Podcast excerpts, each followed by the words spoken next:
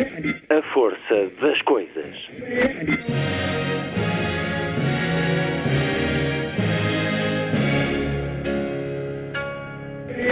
Welcome to the 109th last night of the proms.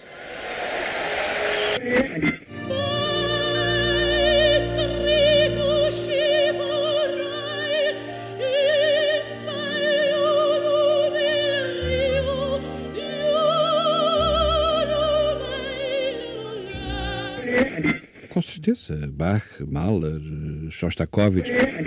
Um programa de Luís Caetano.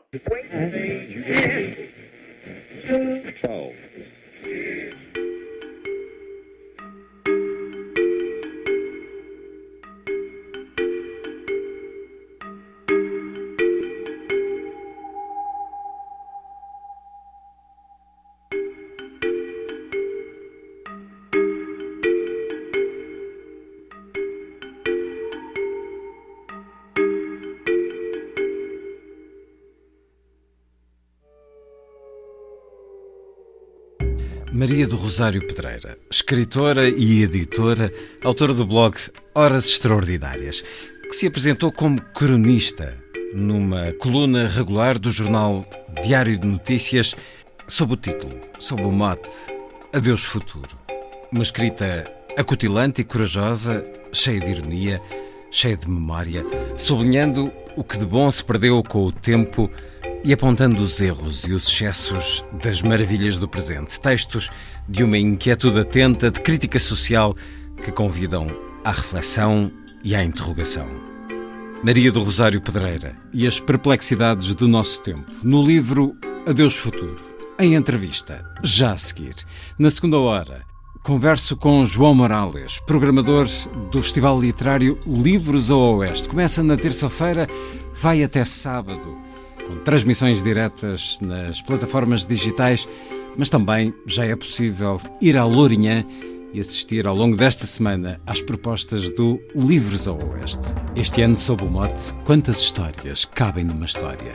A terminar o programa, como sempre, o Lilliput, o pequeno grande mundo dos livros para os mais novos, aqui percorrido por Sandy Gageiro. O Lilliput de hoje traz-nos um estudo sobre os leitores do século XXI.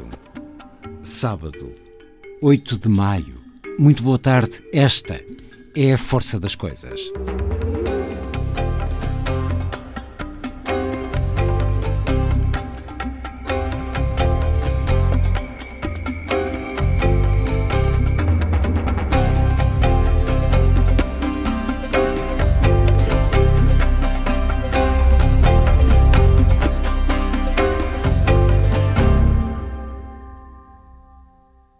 Countdown, de Olivia Belli, pianista e compositora italiana de Mantua. Música que é um grito de alarme pelo planeta. As vendas deste tema revertem para a Global Wildlife Conservation, um fundo de defesa da biodiversidade.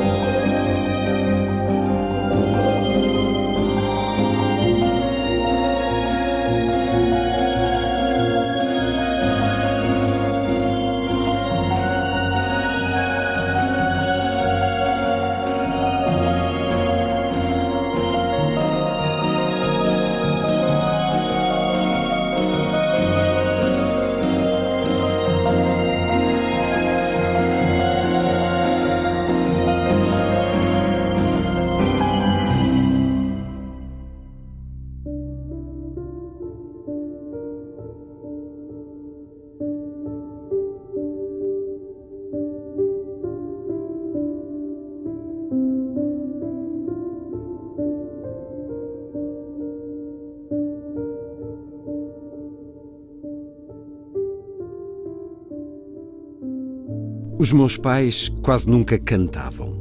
O meu pai até dizia que só conhecia duas músicas: o hino e as outras. Mas em compensação, sabiam de cor dezenas de textos. E é, portanto, plausível que me tenham embalado com poemas, mesmo quando eu não passava de um embrião. O bicho da literatura mordeu-me cedo e por isso aprendi a ler e a escrever com uma febre que não pus em mais nada o resto da vida. Fui sempre um zero a matemática. Nunca tracei duas paralelas que não se encontrassem. Sou uma nódoa, literalmente, na cozinha. Só passei no exame de condução com 40 anos e mesmo nas coisas do humor. Fui bastante trôpica, só conseguindo que alguém se casasse comigo aos 45. A minha poesia, aliás, fala muito disto. Da aprendizagem da leitura, guardo, porém, recordações extremamente vivas, como a da primeira frase que li em voz alta numa aula.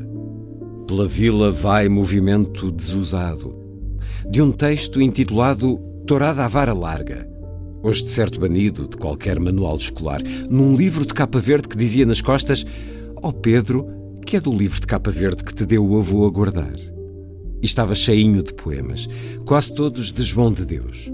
Além de aos meus pais, devo, pois, à escola primária a minha escrita mais bonita. E não estou a falar da caligrafia Embora não me esqueça daquele calo azul no dedo médio por causa da caneta de tinta permanente, mas de aprender a dar música e emprestar imagens às palavras, o que se revelou de extrema utilidade. Quando, por ser a última da ninhada e nunca me darem tempo de antena lá em casa, fiz umas quadras que impressionaram os adultos e os levaram a conceder-me um nadinha mais de atenção. Mal eu sabia que inaugurava então a minha carreira nas letras. Hoje, contam-me que a poesia é um bicho de sete cabeças para qualquer estudante, mesmo no ensino secundário. Recentemente, aceitei o convite de um professor dos arredores de Lisboa para ir explicar aos seus alunos do 11 ano que a poesia não é nenhum papão. Tentei, juro. Comecei por mostrar-lhes como se podia dizer uma coisa banalíssima com a máxima beleza. Mas, vendo-os sem reação, avancei com o golpe baixo de que um poema até pode servir para seduzir, ou, em caso de tampa, lamber feridas, dando vários exemplos disso, sempre com o extremo cuidado de evitar a palavra seios, que habitualmente dá aso a risinhos. A seguir, passei-lhes a bola, que perguntassem o que lhes apetecesse. Pois só quiseram saber quanto se ganhava com a poesia. Se o trabalho que se tinha a encontrar rimas era minimamente compensador e porque não passava eu a escrever em inglês, podendo assim vender livros em todo o mundo e receber mais dinheiro. Adeus, futuro. É a crónica Poesia e Cifrões, que está no livro Adeus Futuro, de Maria do Rosário Pedreira, que a Quetzal acaba de publicar é a reunião das crónicas de Maria do Rosário Pedreira no Diário de Notícias. E foi com esta crónica que se apresentou também aos leitores do jornal. Maria do Rosário Pedreira, que nasceu em Lisboa, já passou dos 60, aqui nos diz, é um dos nomes mais respeitados da edição em Portugal, é poeta, autora de muitos livros para adolescentes, escreveu muitos fados e um romance, é autora do blog Horas Extraordinárias, já lá vão 11 anos, escreve agora no jornal online Mensagem de Lisboa. Bem-vinda, uma vez mais à Antena 2. Que prós e contras supesou antes de aceitar o convite para escrever uma crónica semanal no Diário de Notícias, Marido Rosário Pedreira? Bom, em primeiro lugar, obrigada pelo convite também para vir aqui ao programa. Eu diria que, eh, na altura que me convidaram, houve duas coisas que se tornaram um bocadinho pesadas. A primeira foi, sabendo eu que tenho sempre imenso trabalho e que trago sempre trabalho para casa foi pensar como é que eu ia ser capaz de disciplinar-me para conseguir escrever uma crónica todas as semanas. Por outro lado, Uh, era preciso ter uma ideia, uh, digamos assim, que fosse uma espécie de fio uh, que, juntasse todas as crónicas, ou seja, que tivesse um leitmotiv, uma coisa que fosse unificadora. E aí eu vi vi a maior dificuldade, porque nunca, nunca me tinha apercebido de que, hum, enfim, de que para escrever uma crónica é preciso, não, não basta ter uma ideia todas as semanas, é preciso de facto ter uma espécie de personalidade associada àquela crónica, ou seja, que as pessoas digam, olha, está aqui, saiu mais uma crónica desta pessoa, e portanto que tivesse o mesmo ar, que tivesse o mesmo aspecto, que tivesse a mesma sonoridade. Esse fio condutor, este estribilho, Adeus Futuro, este remate em cada crónica, acaba por uh, ser eh, mais uma ajuda ou mais um obstáculo? Eu, eu, penso que foi mais uma ajuda. Porquê? Porque a primeira ideia que eu tive foi: eu acho que tive uma infância muito rica, porque tive de facto pais que eram liberais, ao contrário da maioria dos pais das, das, raparigas da minha idade, e ao mesmo tempo porque eram pessoas muito lidas e que nos passaram o gosto pela leitura muito cedo, e portanto nós, nós tínhamos uma cabeça bastante aberta lá em casa, e portanto havia muita coisa para contar dessa infância, e essa foi a primeira ideia que eu tive. Mas eu não queria que uma crónica fosse de facto apenas uh, a minha vidinha, digamos assim, porque também não sou uma pessoa tão importante que a minha vida interessa assim a tanta gente. E, portanto, esse adeus futuro foi, no fundo, aquilo que conseguiu fazer a ponte entre essa infância, essa saudade que eu tinha de um tempo que tinha sido altamente enriquecedor na minha vida, e, ao mesmo tempo, aquilo que, o, que, que nós todos sonhámos que o futuro podia trazer de diferente e de melhor, e que, afinal, muitas vezes, com a desculpa uh, do politicamente correto ou daquilo que, que, tem de ser, se tornou muitas vezes uma coisa infernal e, portanto, esse adeus futuro foi libertador e foi talvez a, a, a ideia que me permitiu, de facto, escrever todas as semanas uma coisa que tivesse uma afinidade sempre, que fosse sempre afim. Essa coisa de dizer que houve coisas boas no passado, o passado,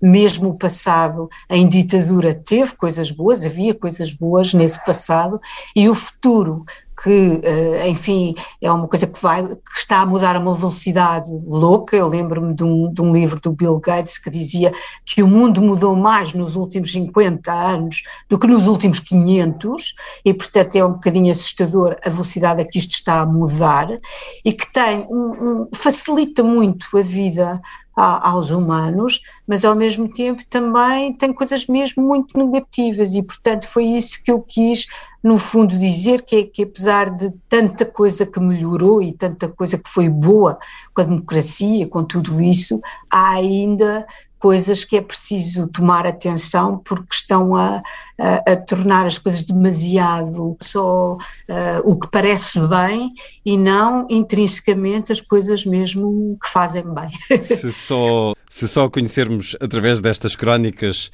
podemos uh, concluir que é uma pessimista? Eu acho que não sou uma pessimista, eu acho que sou muito realista. Eu, eu sobretudo, que trabalho num, num meio onde, onde, onde, em que isso se vê muito bem, que é a quantidade de leitores que cai todos os anos uh, e que cai especialmente quando há uma crise, uh, por exemplo, agora com a pandemia, isso vê-se muito, não é? A quantidade de pessoas que se desabituaram de comprar livros e, portanto, já não os compram, isso acontece imenso em Portugal, e, portanto, eu penso que sou mais realista do que pessimista. Mas também gostava de dizer uma coisa, eu penso que todas as pessoas que caminham para, para ao envelhecimento, que é o meu caso, eu já, já passei dos 60 anos, uh, têm, como diz o, o, eu aliás cito isso numa crónica uh, do livro, uh, como o Julian Barnes diz, que é, à medida que nós vamos ficando mais velhos, é óbvio que nos custa menos sair do mundo, abandonar o mundo, se o mundo for desengraçado. e, portanto, eu também acho que ele tem alguma razão e que a tendência é sempre pensar que a nossa vida na juventude foi perfeita, quando se calhar foi só mais ignorante, e que hoje que temos a, a ciência toda e a, e a, cultura toda, olhamos para as coisas de hoje e vemos muito mais facilmente os defeitos, e portanto também nos custa menos sair deste mundo defeituoso uh, do, que, do que gostaria se o mundo fosse tão perfeito como aquele que nós pensamos que tivemos quando éramos novos. Adeus Futuro, as crónicas de Maria do Rosário Pedreira, agora reunidas em livro com a chancela Quetzal. Aqui temos tanto de si, mas também o seu olhar sobre o valor das coisas antigamente, o recato ao telefone de outros tempos, os livreiros conhecedores de algumas décadas, as brincadeiras entre irmãos do passado, o elogio da televisão ao tempo da ditadura, fazendo aqui uh, par com Kundera nesse elogio. O desinteresse e a falta da cultura dos jovens de hoje, a distância e o desconhecimento da vida no campo de hoje, o fim da caligrafia, as hordas de imbecis nas redes sociais. Esta remissão ao passado, este elogio de algumas coisas do antigamente, farão muitos questionarem se preferia viver ainda num tempo passado nestes tempos que elogia, de que sublinha os méritos? De modo algum, de modo algum. Aliás, aliás o, o meu editor teve o cuidado de pôr um, um, texto na contracapa do livro de crónicas, dizendo logo que pode levar o leitor desprevenido ao engano, fazendo pensar num saudosismo ultrapassado. Não, de modo nenhum. Eu vivi a minha infância num tempo muito cinzento, num tempo terrível e, e num tempo de fome, num tempo de, de, de sem plano, em que, que, havia uma pobreza incomensurável, uma ignorância incomensurável, um analfabetismo louco, portanto, não de maneira nenhuma eu quereria viver nesse tempo hoje. Uh, agora, é, é, é, preciso dizer que houve erros cometidos uh, depois desse tempo que, uh, como eu dizia há bocado, que, que, foram, que foram pautados um bocado pelo dever ser e não por mais nada. Eu acho que as coisas às vezes têm que ser pensadas. Por exemplo, eu tive uma passagem uh, pequena pelo ensino nos anos 80 e reparei que a autoridade, a disciplina que existia, por exemplo, na minha escola primária, que era talvez excessiva, nós tínhamos que andar em forma, ou tínhamos que cruzar os braços quando acabávamos o teste, quer dizer, havia coisas que eram de facto muito ridículas, mas uh, opôs-se a essa, a essa disciplina uma, uma liberdade excessiva em, em, que os professores nunca mais conseguiram que os alunos tivessem uh, tivessem ordem e tivessem disciplina, portanto confundiu-se a liberdade com a disciplina, que são coisas muito diferentes. Eu acho que uh, com medo de ser autoritário, porque a autoridade, uh, o ser autoritário estava de facto associado ao antigo regime, passou-se a ser de facto demasiado uh, condescendente. E portanto isto está-se a pagar hoje quando, quando, por exemplo, há alunos que batem nos professores, ou vêm os pais pedir satisfações e batem nos professores, ou seja, havia coisas que eram infinitamente melhores, não é? Do, do, que este, do que este estado de coisa. Agora, de maneira nenhuma, eu gostaria de viver no, no, no, país onde cresci, porque, de facto, os problemas eram gravíssimos, pronto. Agora, aquilo que eu acho é que muitas vezes se confundem coisas e, portanto, quando se diz, por exemplo, que se deve ser, eh, deve-se lutar pelos géneros das palavras serem diferentes, porque isso é que é ser feminista, não é, não é verdade, porque nunca vi nenhum homem querer ser dentista ou pianista, portanto querer ser presidenta para mim é uma estupidez, não passa disso, quer dizer, não é isso que é ser feminista, ser feminista é querer ter os mesmos direitos que os homens tinham e portanto eh, acho que às vezes há uma grande confusão eh, e também não, não, isso não significa que eu acho que o tempo antigo é que está certo, agora há coisas no tempo antigo que poderiam ter sido aproveitadas e eu acho que se faz muito tábua rasa. Uma coisa que eu senti nesses anos que estive no ensino que, por exemplo, sempre que mudava uh, o, o, governo de um PSD para um PS ou de um PS para um PSD, fazia-se tábua rasa de tudo o que tinha uh, alterado no, no, no, Ministério da Educação e, portanto, estávamos sempre a ter reformas, quando haveria muitas coisas que poderiam ter sido aproveitadas de uns governos para os outros, independentemente da, da, da digamos, da cor do, do, do partido do poder. Portanto, é isso, é isso que eu critico, que é o deitar fora tudo que pertencia ao passado, o esquecer tudo o que era positivo em, em várias áreas do passado e uh, passar a fazer uma coisa só porque é politicamente correta, quando eu acho que isso não faz sentido nenhum, que é preciso, e sobretudo porque acho também que enquanto não se resolverem os principais problemas da civilização, eh, enquanto há em Portugal 2 milhões de pobres, eu acho ridículo de facto que alguém queira ser presidenta. Acho preferível que queira tratar deste problema muito mais grave, que é ajudar a que a pobreza acabe no nosso país. É um livro de espantos e de inquietações de melancolia, também no olhar do passado e da vida própria. A obra completa de Sá de Miranda, editada esta semana pela Assírio Alvim, lá está o soneto Quando eu, Senhor, em vós os olhos ponho, onde se diz Pasmado e duvidoso do que vi, me espanto às vezes, outras me avergonho e pensei muito nesse momento quando lia estas crónicas. Aquilo que a surpreende negativamente e a preocupa para o futuro e a revolta no presente age sobre si, é uma moléstia que fica, que a incomoda estas crónicas acabaram por ser uma forma também de agir sobre a sociedade, Maria do Rosário Pedreira? Eu julgo que já no meu blog agia de alguma, de alguma forma sobre uh, esses males, essas coisas que me incomodavam, mas muito centrada de facto no, no, livro e na edição, que é o meu dia a dia. E as crónicas permitiram-me, talvez, uh, alargar um pouco o espectro da minha intervenção, digamos assim, porque me parece que vivemos num mundo uh, hoje muito perigoso.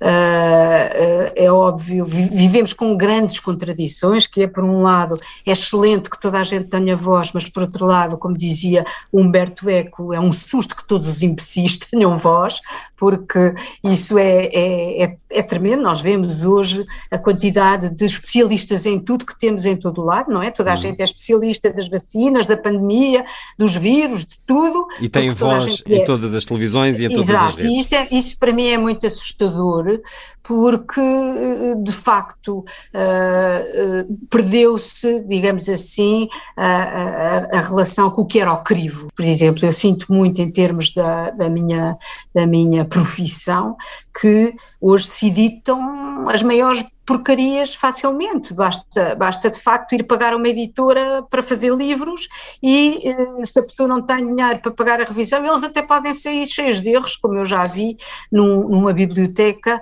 uh, um, um, rapaz que tinha 16 anos pediu à mãe para lhe, para lhe pagar um livro, a mãe fez-lhe o livro, mas não, não, não, quis pagar o mínimo e, e o bibliotecário, quando abriu o livro, o livro estava coberto de erros de ortografia, ou seja, quem lê aquele livro e que não seja um grande leitor pode pensar que aquela aquelas palavras se escrevem assim. Isso eu acho que é muito perigoso. Ou seja, deixou de haver uma espécie de, uh, não vou dizer cérebros ou luminárias, mas enfim, todos nós tínhamos as nossas referências e hoje parece que as referências estão a desaparecer e todas as pessoas têm opinião sobre tudo e às tantas não se percebe bem quem é que sabe ou não sabe da, da poda, não é? Isso a mim aflige muito. Depois, eu acho que há uma digitalização uh, da vida que é preocupante, porque tal como acho preocupante que, que andemos todos hoje com máscaras à, à, frente da cara e que não possamos cumprimentar-nos e tocar-nos, e isso eu acho que vai mudar a relação entre as pessoas.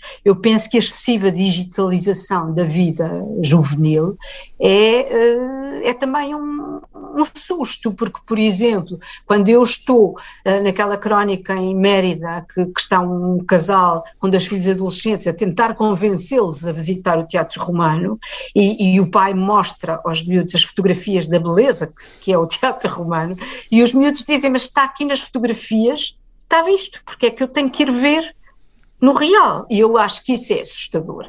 E acho que isso não tem remédio. Ou seja, é imparável. Acho que, eu acho que é imparável e, e, e, penso que as pessoas eh, daqui a uns anos provavelmente vão visitar os museus virtualmente apenas, uh, não vão lá.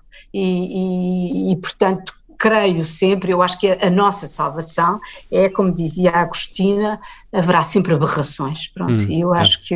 Haverá sempre uma minoria, mas a minoria, a minoria ficará dependente da maioria em muitos casos.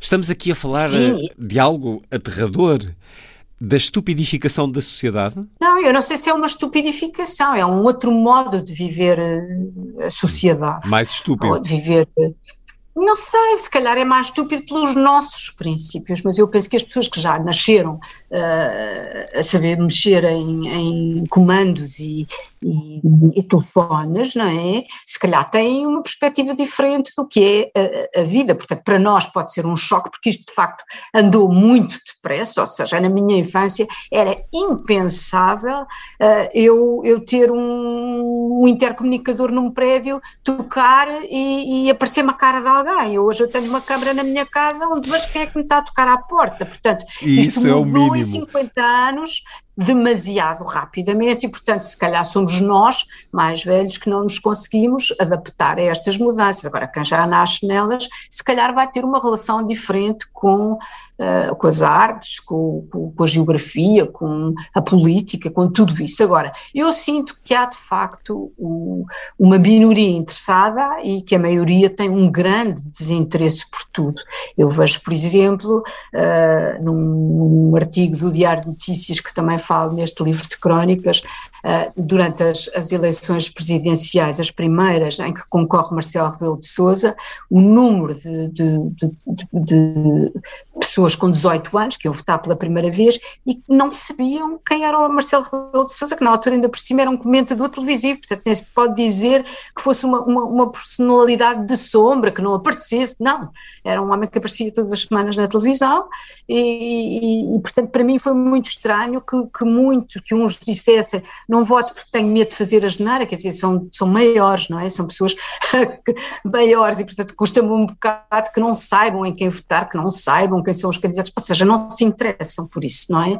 E esse interesse, esse desinteresse a mim assusta-me muito, porque acho que, um, enfim, tudo o que é a arte e a, e a literatura tornam as pessoas muito mais empáticas, muito mais preocupadas com o outro. Uh, o, o Alberto Mangel tem um artigo muito interessante sobre a leitura, em que diz que aprendeu de facto uh, uh, o que era o sofrimento com o coração do Edmond D'Amici e que a partir daí, com o Dickens e, e, e com todos esses livros, aprendeu a preocupar-se com o outro e que alguém que tenha lido, por exemplo, a, a Odisseia perceberá melhor o que é hoje atravessar o Mediterrâneo, é? Vou ler essa crónica o fim da empatia, a crónica de Maria do Rosário Pedreira para o Diário de Notícias, agora reunida a todas as outras num livro. O romancista peruano Mário Vargas Llosa, Prémio Nobel da Literatura em 2010, contou numa entrevista ao vivo na Feira do Livro de Guadalajara, no México, como foi salvo pela literatura quando o pai o mandou aos 14 anos para um colégio interno, afastando da família e dos amigos. Nos livros, encontrou personagens que sofriam como ele e o ajudaram a perceber que não estava sozinho na sua dor. E personagens livres e realizadas que lhe trouxeram esperança e força para resistir. Alberto Mangel, que leu em jovem para Jorge Luís Borges e construiu uma das mais incríveis bibliotecas privadas do mundo, biblioteca essa que será instalada em breve num palacete de Lisboa, confessou num artigo publicado no New York Times que foi também com a ficção literária que aprendeu a empatia e evocou o coração de Edmondo D'Amici como a primeira história que o fez sentir verdadeira compaixão, tendo mais tarde aprofundado a solidariedade com o sofrimento alheio e a satisfação genuína com as conquistas dos outros, com a ajuda de Jane Eyre, Ana Karenina, Robinson Crusoe, Dom Quixote e, claro, todos os heróis de Dickens.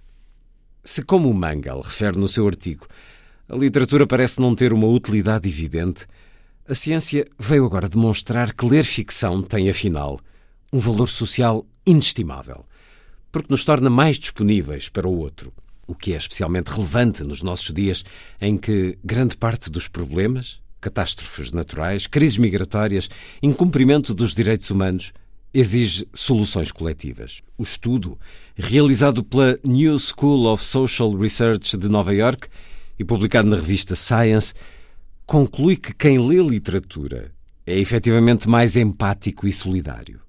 E Mangel acrescenta que as pessoas que leram as aventuras de Ulisses na longa viagem que a Odisseia narra, de certo compreendem melhor o que sentem hoje os migrantes que atravessam o Mediterrâneo.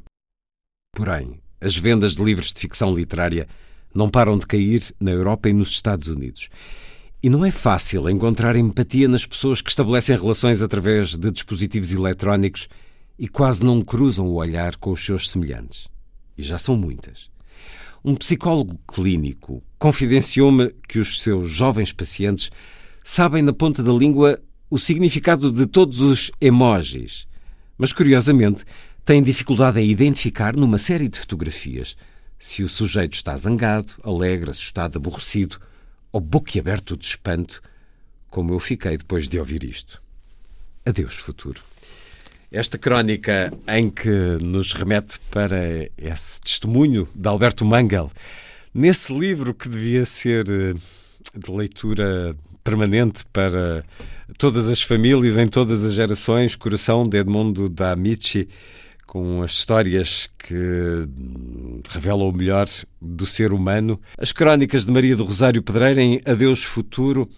Por trás desta ironia há uma grande descrença sobre a sociedade, Maria do Rosário Pedreira. Hoje temos muito mais recursos para que, que, as pessoas que são melhores sejam ainda melhores. Ou seja, por exemplo, um, um aluno universitário hoje tem ao seu dispor uh, uma, uma, bateria de, de, de, recursos que nem pensar tínhamos antes de existir a internet, por exemplo, antes de existirem trocas de eu poder estar aqui a consultar bibliotecas no fim do mundo, não é? Portanto, eu poder viajar, eu poder. Uh, há de facto recursos incomparavelmente melhores, não é? Agora é preciso saber utilizar esses recursos e, portanto, os melhores utilizá-los-ão de forma muito melhor do que eu poderia ter utilizado no meu tempo. Agora, são de facto cada vez menos, é isso que eu sinto. Eu sinto que cai o número de interessados todos os anos pelos livros, e, e, e, nós tivemos uma crise muito grande económica em, a partir mais ou menos de 2008 e nunca mais recuperámos o número de leitores que tínhamos em 2007, o que quer dizer que em 21, portanto 14 anos depois, estamos a ler menos do que líamos em 2007, mas eu penso também que a minha, digamos, a minha decepção tem muito que ver com o sonho que não se concretizou. Eu penso que todos nós que nascemos antes do 25 de Abril e que assistimos ao 25 de Abril, eu era miúda, tinha 14 anos, mas percebi perfeitamente o que era o rasgão no tempo, como o define uh, Miguel Real num, num, livro que tem sobre o 25 de Abril e que eu acho que é, um, que é um excelente, é uma excelente metáfora, de facto foi um rasgão. E, e a partir desse rasgão eu acho que todos nós esperamos que a, médio prazo as pessoas fossem todas eh, letradas, fossem todas lidas, todas elas tivessem o acesso igual às artes, à literatura, etc. E, portanto, sonhámos com um mundo que agora estamos a ver eh, que não era isso, que, que foi durante muito pouco tempo, quer dizer, nós alfabetizámos as pessoas, as pessoas são alfabetizadas, mas são muito analfabetas em muita coisa, não é? E, portanto, se calhar também tem que ver um pouco com a, a queda do sonho, a queda da, da, ilusão que tivemos, essa, essa descrença no futuro. Mas eu penso que, eh, quando costumam dizer, então, como é que isto se resolvia? Eu penso, às vezes penso que se houvesse um apagão, Se calhar tínhamos que reequacionar as coisas e, e, voltar atrás, porque essa coisa de nós vivermos com o nosso conhecimento pendurado numa nuvem, que não sabemos o que é, nós temos tudo guardado numa nuvem e não sabemos o que isso é, e, e, e é um bocadinho assustador que, que, que vivamos também dependentes uh, de uma coisa abstrata, uma coisa que é que é não é como como os tesouros que estavam guardados não é? Em, em cofres em pirâmides em, em catedrais mas numa coisa tão abstrata como é a nuvem não é? E eu acho que esse esse, esse problema do, do abstrato também é uma coisa que mina um bocadinho uh, o meu receio de que uh, de que as coisas uh, não sejam no futuro aquilo que eu gostaria que fossem porque vivia um tempo que eu gostava de ter refeito e de ter corrigido, e penso que agora temos tantas coisas também tão más que houve muitas coisas que foram corrigidas, mas, mas ficaram coisas muito más eu tenho uma certa descrença, mas acredito na minoria, ou seja, eu acho que haverá sempre a aberração, como dizia a Agostina, haverá sempre a minoria e uh, se eu pensar, uh, quando, quando foi inventada a ópera, digamos assim, era o povo que ia à ópera e hoje vou, vai à ópera uma elite muito especial. E portanto se calhar é isso que eu vou poder esperar de todas as outras artes, quem é que vai ver dança, quem é que vai ver exposições de fotografia, quer dizer, são muito poucas pessoas, portanto eu se calhar acreditei que o leque se iria abrir, mas não, se calhar o leque para estas atividades será sempre um leque bastante fechado. O problema é se essas atividades subsistem, porque se a maioria elege o poder e se, como temos visto por casos vários, o poder populista vem na sequência dessas maiorias, dessas turbas que se deixam manipular, que se afastam da informação, que acreditam nos maiores absurdos, aí todos, inclusive a minoria, serão afetados e também as artes serão necessariamente Eu acredito afetadas. que isso seja possível, mas, mas, mas repare uma coisa: nós estamos num, num, num, período excepcional da vida do mundo, que é uma pandemia que nos atirou a todos para casa, e nós não teríamos sobrevivido se não fosse a música, se não fossem os filmes, se não fossem os livros. Portanto, eu acredito que, apesar de tudo, uh, as artes não desaparecerão, não é? Acredito que num estado calamitoso como aquele que vivemos, uh, que mais pessoas poderão uh, procurar o, o consolo uh, nessas, nessas atividades. Agora, claro, muitas delas também vão procurar o consolo nas redes sociais, a, a insultar pessoas e a, e a, enfim, a tratar das suas frustrações sendo agressivo e praticando o ódio. É verdade que sim.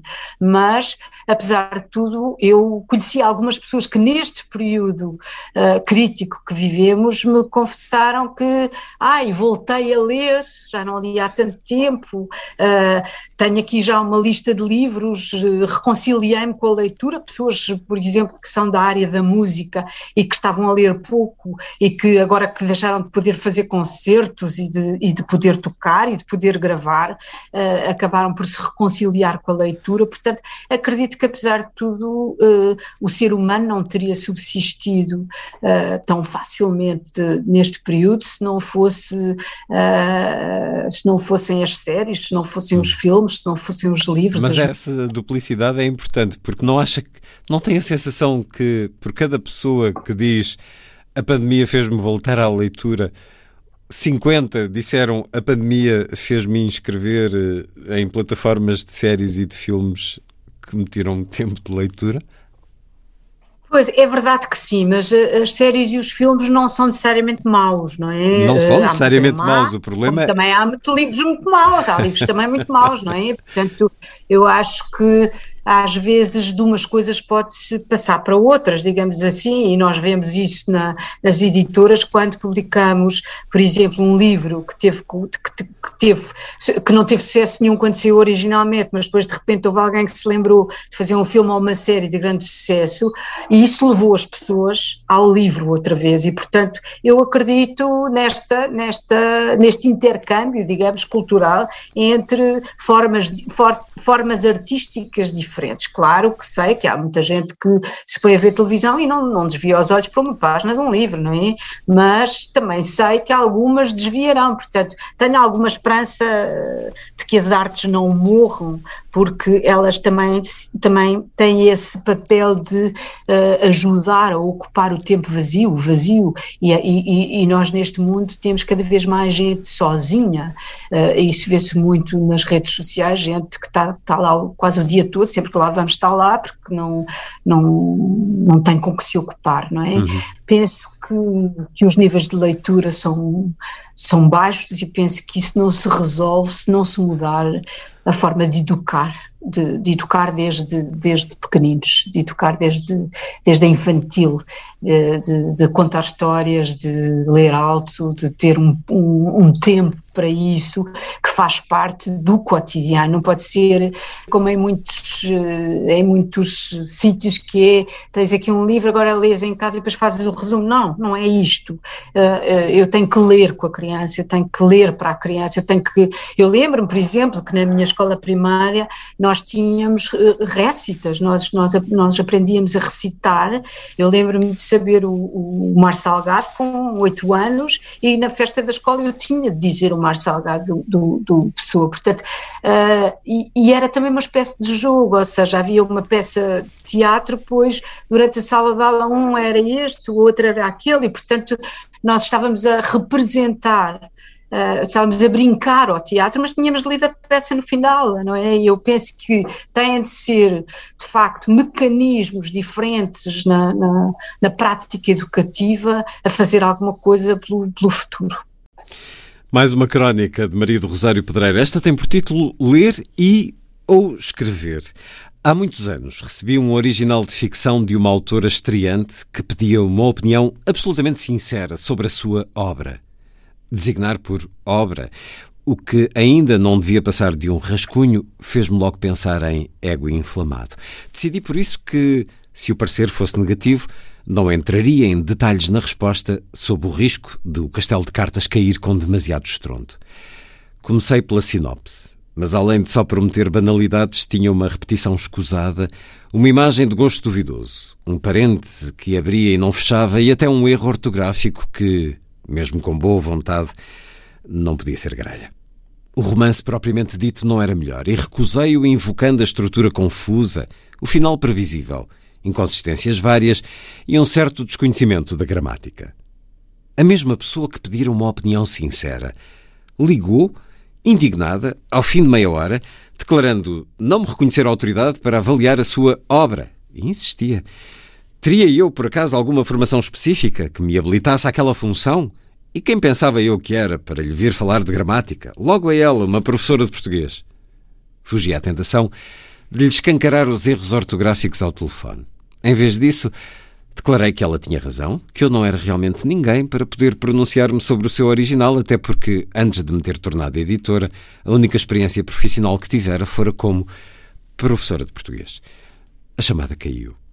Nesses anos remotos em que dei aulas, o ensino era ainda uma espécie de vazadouro aonde iam desaguar todos aqueles que não arranjavam emprego na sua área.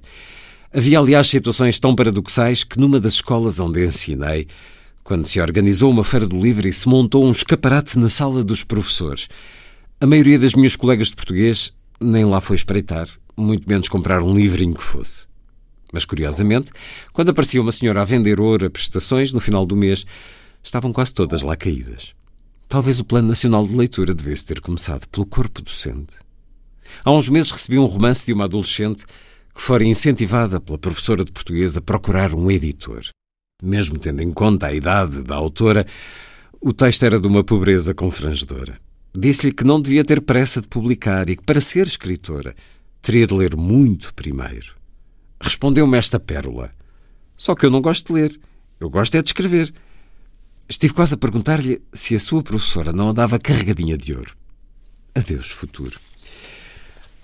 Os uh, relatos de Maria do Rosário Pedreira a olhar uh, o futuro com um pé no passado, outro no presente, recebeu o correio de ódio, por exemplo, a propósito desta crónica.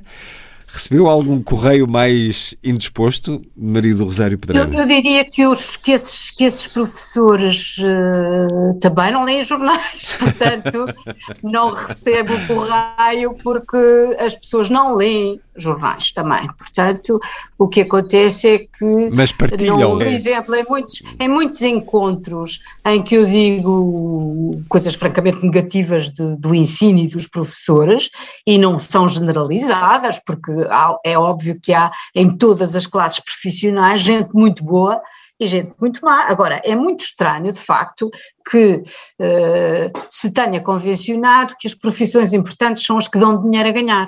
E, portanto, o que aconteceu foi que, de facto, a maioria das pessoas, a partir de uma certa altura, uh, influenciadas por um certo liberalismo, passaram a entender que é, é, deve ser médico, engenheiro, arquiteto, tudo isso que dá dinheiro. E, portanto, as médias para entrar nesses cursos são médias altíssimas, e os cursos que são para o ensino, que são que têm práticas pedagógicas, que são cursos para professor, que eu acho que é uma responsabilidade enorme. As pessoas que vão formar outras têm, curiosamente, médias de entrada baixíssimas. Portanto, vamos supor que aqueles que não entram em lugar nenhum são aqueles que entram nos cursos vocacionados para o ensino, o que é paradoxal, porque as pessoas que vão para o ensino deviam ser as pessoas mais bem preparadas, que são aquelas que vão ter 30 uh, fedelhos pela frente, de hora a hora, a fazer perguntas e a puxar por eles. Portanto, é dramático que num país como Portugal as médias para os cursos vocacionados para o ensino sejam tão baixas, quer na área das ciências, matemáticas, etc., quer na área das letras, porque as pessoas eh, de facto, isso quer dizer que são os piores alunos que lá entram, ou são realmente as pessoas que adoram ensinar e que têm vocação, e essas são uma minoria dentro dos que entram nesses cursos, muitos deles serão os bons professores que há em todos os sítios, não é? Mas a maioria serão esses, eh, esses, essas pessoas que eu disse que era um vazador para quem não tinha emprego, porque de facto quando eu dei aulas tinha colegas de farmácia a dar ciências da natureza e, e médicos a dar uh, biologia e, e, eram pessoas que não tinham arranjado os empregos certos para, as suas, para os seus estudos, para aquilo que, tinham querido fazer e que acabaram no ensino que não era aquilo que tinham planeado, portanto contrariados, uh, a fazer mal o seu trabalho e naturalmente isso influencia gerações gerações e gerações de pessoas. E, portanto, eu quando uh, vou a sítios e falo deste problema, e essa história do ouro era, foi muito típica, porque ainda por cima era numa escola uh, de Lisboa, portanto nem se pode, que tinha, que tinha professores, uh, enfim, daqueles uh, efetivos há anos na escola, portanto não estamos a falar de uma pessoa que chega a uma escola e não se interessa muito pela leitura, estamos a falar de professores com anos de carreira, e portanto era chocante para mim, que sempre adorei ler, ver que iam mostrar livros e que ninguém ia ver os livros, e que depois aparecia lá uma, uma fulana a vender colares e ouros a prestações e estava lá tudo caído. Então, para mim, isso era muito, muito problemático. Quando eu conto estas histórias, há de facto muitas pessoas de, de, do ensino que ficam muito irritadas com isto, não é? E, ah, e que se zangam muito comigo e, e, que, e que mandam assim umas bocas no Facebook e noutros, e noutras redes e sempre que podem responder. Agora, no caso das crónicas, por, por acaso, hum, as respostas eram, eram poucas, havia muito muito poucos comentários, porque as pessoas lá está, são poucas a comprar jornais hoje em dia, e geralmente, por acaso, os comentários no Diário de Notícias eram, eram comentários bastante simpáticos de pessoas que se identificavam também com, com, com essa descrença, com, com, com uma certa, com uma certa, com um certo desencanto em relação àquilo que viam de comportamentos presentes que indiciavam que podia haver de facto problemas graves no futuro, como eu, como eu acho que pode haver, de facto. As crónicas de Maria do Rosário Pedreira, reunidas em livro Adeus Futuro. Há ficção aqui ou a realidade fornece toda a matéria necessária, Maria do Rosário? Uma boa crónica, como, como uma boa história, pode ter alguns retoques? Pode e deve? Sim, tem sempre retoques, tem sempre retoques. Tem os retoques que dão jeito para a história ficar interessante, não é?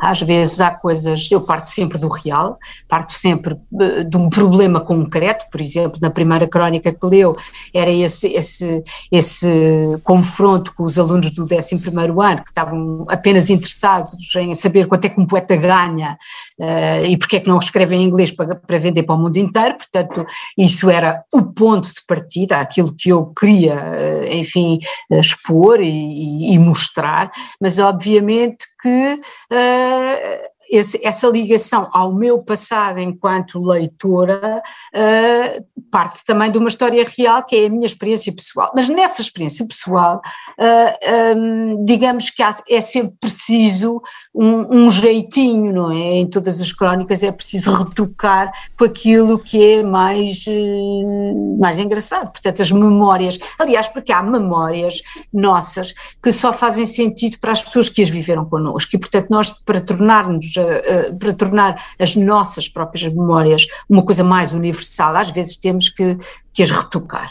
Pronto, portanto, há aí ficção, mas também há ficção na minha poesia, ou seja, uh, ela parte sempre também de um, de um, sentimento pessoal, de um sentimento individual, mas muitas vezes o contexto da história para, para digamos, lamber a ferida é também uma história. É uma ficção.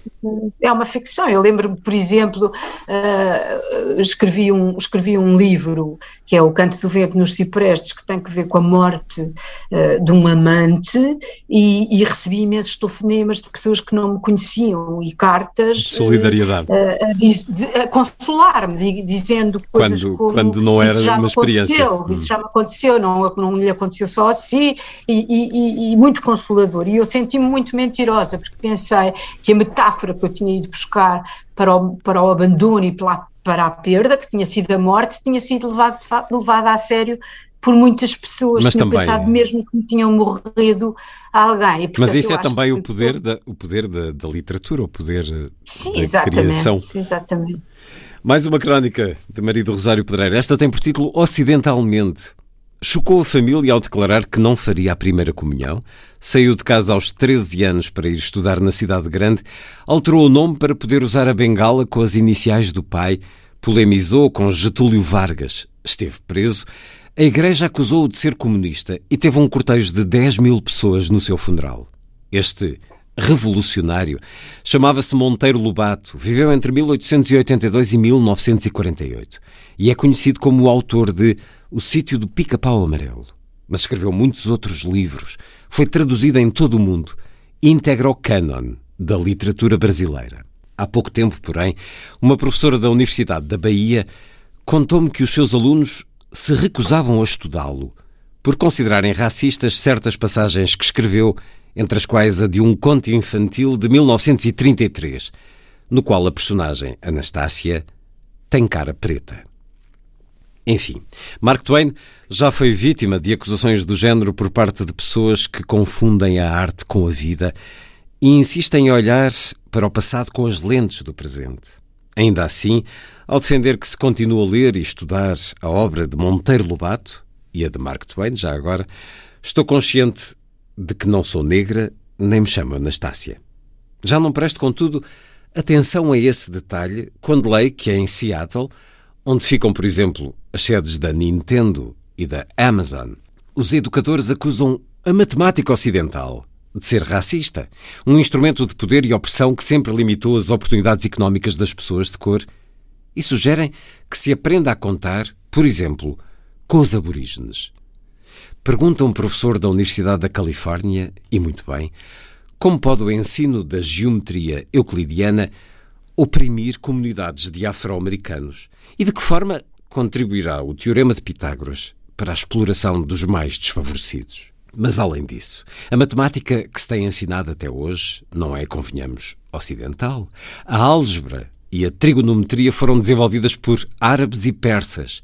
As frações e equações vieram do Antigo Egito.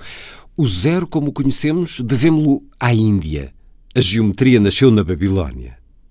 No entanto, para os iluminados de Seattle, as conquistas de Arquimedes, Newton, Descartes ou Leibniz são racistas e, portanto, serão ensinadas apenas na escola privada, frequentada maioritariamente por brancos, mantendo, desse modo, os mais relevantes fundamentos matemáticos bem afastados das pessoas de cor. Um paradoxo acidental ou ocidental? Adeus, futuro. Já não estava a escrever as crónicas do Adeus Futuro quando surgiu este caso da tradução de Amanda Gorman. Teria merecido a sua observação um destes textos, Maria do Rosário Pedreira? Sim, de certeza absoluta, ainda por cima porque a tradutora neerlandesa que foi escolhida para traduzir a Amanda Gorman e criticada por ser loira, portanto não podia perceber nada uh, o que é que era o sentimento de um negro, é minha autora. Eu vou publicar agora o romance dela uh, que ganhou o International Booker Prize. Portanto, um, eu estava muito próxima da pessoa e muito próxima do acontecimento. A literatura é universal, a, a tradução tem que ser feita pela linguagem, não tem nada a ver com uh, um homem, pode traduzir brilhantemente um livro de uma mulher, portanto, porque é que uma loira não pode traduzir um livro de poemas de uma negra, não é? Não faz nenhum sentido. E, e, e portanto, eu, eu, dedicaria de certeza uma crónica a esse assunto, uh, se ainda tivesse o adeus futuro, porque essas são as coisas de facto que me assustam no futuro, que são as coisas moldadas por um, uma, um, um protecionismo fingido, por exemplo. Eu lembro-me, isso é muito, uma coisa muito americana, eu lembro-me que fui. Um, a um, a um, museu muito bonito em Nova York, que é o Whitney Museum, onde havia uma exposição de fotografia belíssima, eu, de, uma, de uma mulher. Para mim era uma exposição de fotografia e a fotografia foi aquilo que eu gostei. E, e depois fui ver uh, o nome da pessoa. E, uh, e um, e, e, o catálogo uh, começava qualquer coisa como como é que uma neta de escravos consegue, e eu acho que isto é que é racista, Ou seja, eu até ali Esse vi a exposição, achei a exposição brilhante e não me admiraria nada que fosse uma negra, uma oriental, uma, para mim era igual, era brilhante e isto é que me interessa, a arte pela arte. E eh, o- o- os americanos dizendo que, que ela que era uma sumidade, porque coitadinha veio do- dos escravos, e em vez de estarem a ser menos racistas, estão a ser muito mais racistas com este, com este protecionismo que o que está a dizer é ela até coitada veio de baixo, mas olha, conseguiu chegar aqui, quer dizer, é, é uma coisa inacreditável o que isto representa de, de racismo. E portanto é, são, é esse tipo de comportamento como este da, da tradutora que eu critico, porque de facto é pôr a raça à frente do trabalho e da obra. E, e- e eles é que estão a fazer isso. Quando estão a proibir uma pessoa loira de fazer a tradução, não é contra a pessoa loira que estão, é estão contra a pessoa negra, porque estão a dizer que ela é diferente. Repare, ninguém nunca eh, eh, pôs nenhuma objeção por uma mulher branca ser traduzida por um homem branco, não é? E, portanto, porquê é que isto aconteceu agora? Aconteceu agora porque a Amanda Gorman é negra e, portanto, é, é importante para os, os que se opõem frisar bem que ela é uma negra. Eu acho que isto é muito pior do que aquilo que eles pensam que é o, o racismo. Será contraproducente eh, para a luta, a luta por eh, direitos eh, iguais entre raças, géneros, todo este Claro. fenómeno que está a acontecer, que é ou não ideológico, na sua opinião? Uma vaga de esquerda que está a querer cancelar a cultura, isto Eu tem que não- ideologia? Não, não me parece que seja isso, mas da mesma forma que o Museu Gulbenkian faz uma exposição só com quadros de mulheres, que eu também acho isto ridículo, porque acho uma coisa é, se nunca tivessem mostrado eh, quadros que estão válidos por serem de mulheres, então pô-los à vista Acho muito bem. Agora, essa coisa de, ah, como os homens tiveram mais voz no passado, agora vamos fazer uma exposição só, de- só quadros de compensação.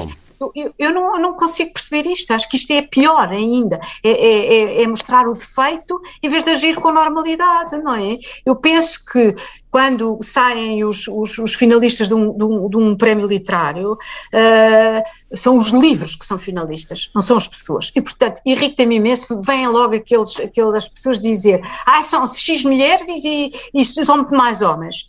Não interessa, é os livros é que são bons ou maus, não é? Não interessa quem é, quem é que os escreveu, o sexo de quem os escreveu para mim não é nada importante. Também não é importante numa exposição de pintura se, se aquelas pinturas são de homens ou mulheres, a não ser que eu seja uma estudiosa e isso seja de facto importante para o estudo do próprio objeto de arte. Agora, não consigo perceber essas, essas coisas de um branco não traduz um negro e um negro não traduz um branco, acho que são, eh, são coisas, eh, no fundo, não são para cancelar a cultura, mas são coisas que, com boas intenções, acabam por eh, ter péssimos resultados. Eu acho que quando queremos eh, cancelar eh, o machismo, não, ele não vai ser cancelado por eu dizer todos e todas. Uh, não é por aí.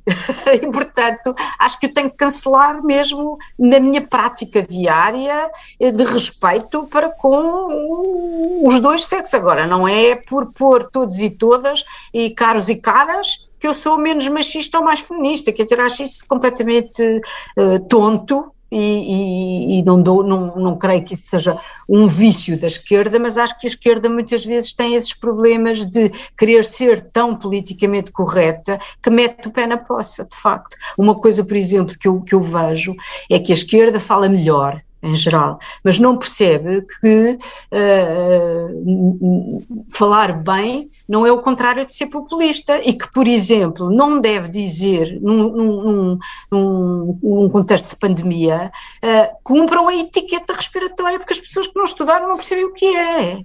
Têm que dizer tussa para o cotovelo. E, eu aqui acho que, que a esquerda às vezes tem este problema, que é querer ser mais próxima eh, de uma cultura mais erudita e faz a geneira por aí. Diria que essas expressões de instruções sanitárias têm mais a ver com um certo discurso burocrata das instituições Mas do talvez, próprio. mas é, não sei, às É preciso pôr-nos no lugar dos outros. literacia- do discurso político, que estou sempre a ouvir isto, que, que é preciso fazer, não é? De- das várias e- coisas que, que leio neste livro e que já nos disse nesta conversa, está disposta a discuti-las porque, por exemplo, isso que acabou de dizer agora sobre o género das palavras, a questão de Sim. abrir ao feminino e ao masculino todas as palavras numa manifestação de polidez, igualdade, respeito. Quando se movimenta, bem, agora há mais de um ano que não o faz, mas imagino que está num festival literário, numa mesa onde certamente várias pessoas, entre escritores ou editores, defenderão uma opinião diferente da sua. Tem predisposição para discutir isso ou sente que essas discussões são de tal forma em polos afastados que nunca chegam a lado nenhum? Bem, eu penso que depende muito do interlocutor. Agora, eu acho engraçadíssimo que pessoas, por exemplo, que se uh, declaram feministas, depois não queiram ser poetisas e querem ser poetas. Eu não consigo perceber isto. Uh, quer dizer, há um feminino, mas estão a escolher o masculino porquê? Não, é? não consigo perceber. Se bem, se bem que esse caso vai buscar exemplo. Querem ser presidentas, que não existe, mas não querem ser poetisas porque não gostam da palavra. Quer dizer, não, não, há coisas que eu acho que são muito gratuitas e. Uh, e, portanto, estou disposta a discuti-las, sim, porque Bom, acho Então, que... um dia vou convidar uh, Ana Luísa tá Amaral bem, tá e Pilar Del Rio com o marido Rosário Pedreiro e vamos, sim, à vontade, vamos à vontade. discutir estes temas. Marido Rosário Pedreira, autora do livro Adeus Futuro, que reúne as crónicas publicadas no Diário de Notícias, mas como já nos referiu nesta conversa, de certa maneira teve uma boa preparação, um bom treino para a responsabilidade semanal da crónica no blog Horas Extraordinárias, que mantém há já 11 anos. Um blog muito ativo nos textos que coloca, também nos comentários dos leitores. O que é que lhe dá esse blog, Marido Rosário Pedreira? Eu acho que, em primeiro lugar, uh, obriga-me a mim a estar atualizada, pronto, que é importante e que penso que um editor o deve estar sempre. Depois, uh, ajuda-me a não perder a mão, porque eu sou um bocadinho preguiçosa para escrever, aliás, os meus uh, leitores de poesia estão-me sempre a puxar os cabelos, porque eu publico muito pouco e, e, de facto, se calhar gosto mais de viver do que de escrever, e, portanto, sou um bocado preguiçosa e isso ajudou-me, de certa forma, a uh, manter uma disciplina de escrita quase diária, que, uh, que, que, quando é preciso escrever uma coisa mais, digamos, mais longa ou mais pensada ou, ou, ou, para publicar, digamos assim, eu já tenho o treino, o treino, não perder o treino. E depois ajuda-me de facto também uh, a, a, estar em contacto com os potenciais leitores dos livros que eu publico, porque uh, foi aí que eu achei que devia ter um blog, foi quando eu comecei a publicar sobretudo novos autores portugueses, é muito difícil trazer ao conhecimento do público um novo autor, ninguém o conhece, ele não aparece em lado nenhum e, portanto, é muito complicado fazê-lo passar. E, portanto, também foi com esse objetivo de o dar a conhecer e de dar a conhecer o trabalho que eu faço uh, em prol de uma literatura portuguesa de qualidade que o blog me ajuda bastante. E interage com os leitores, com os comentários?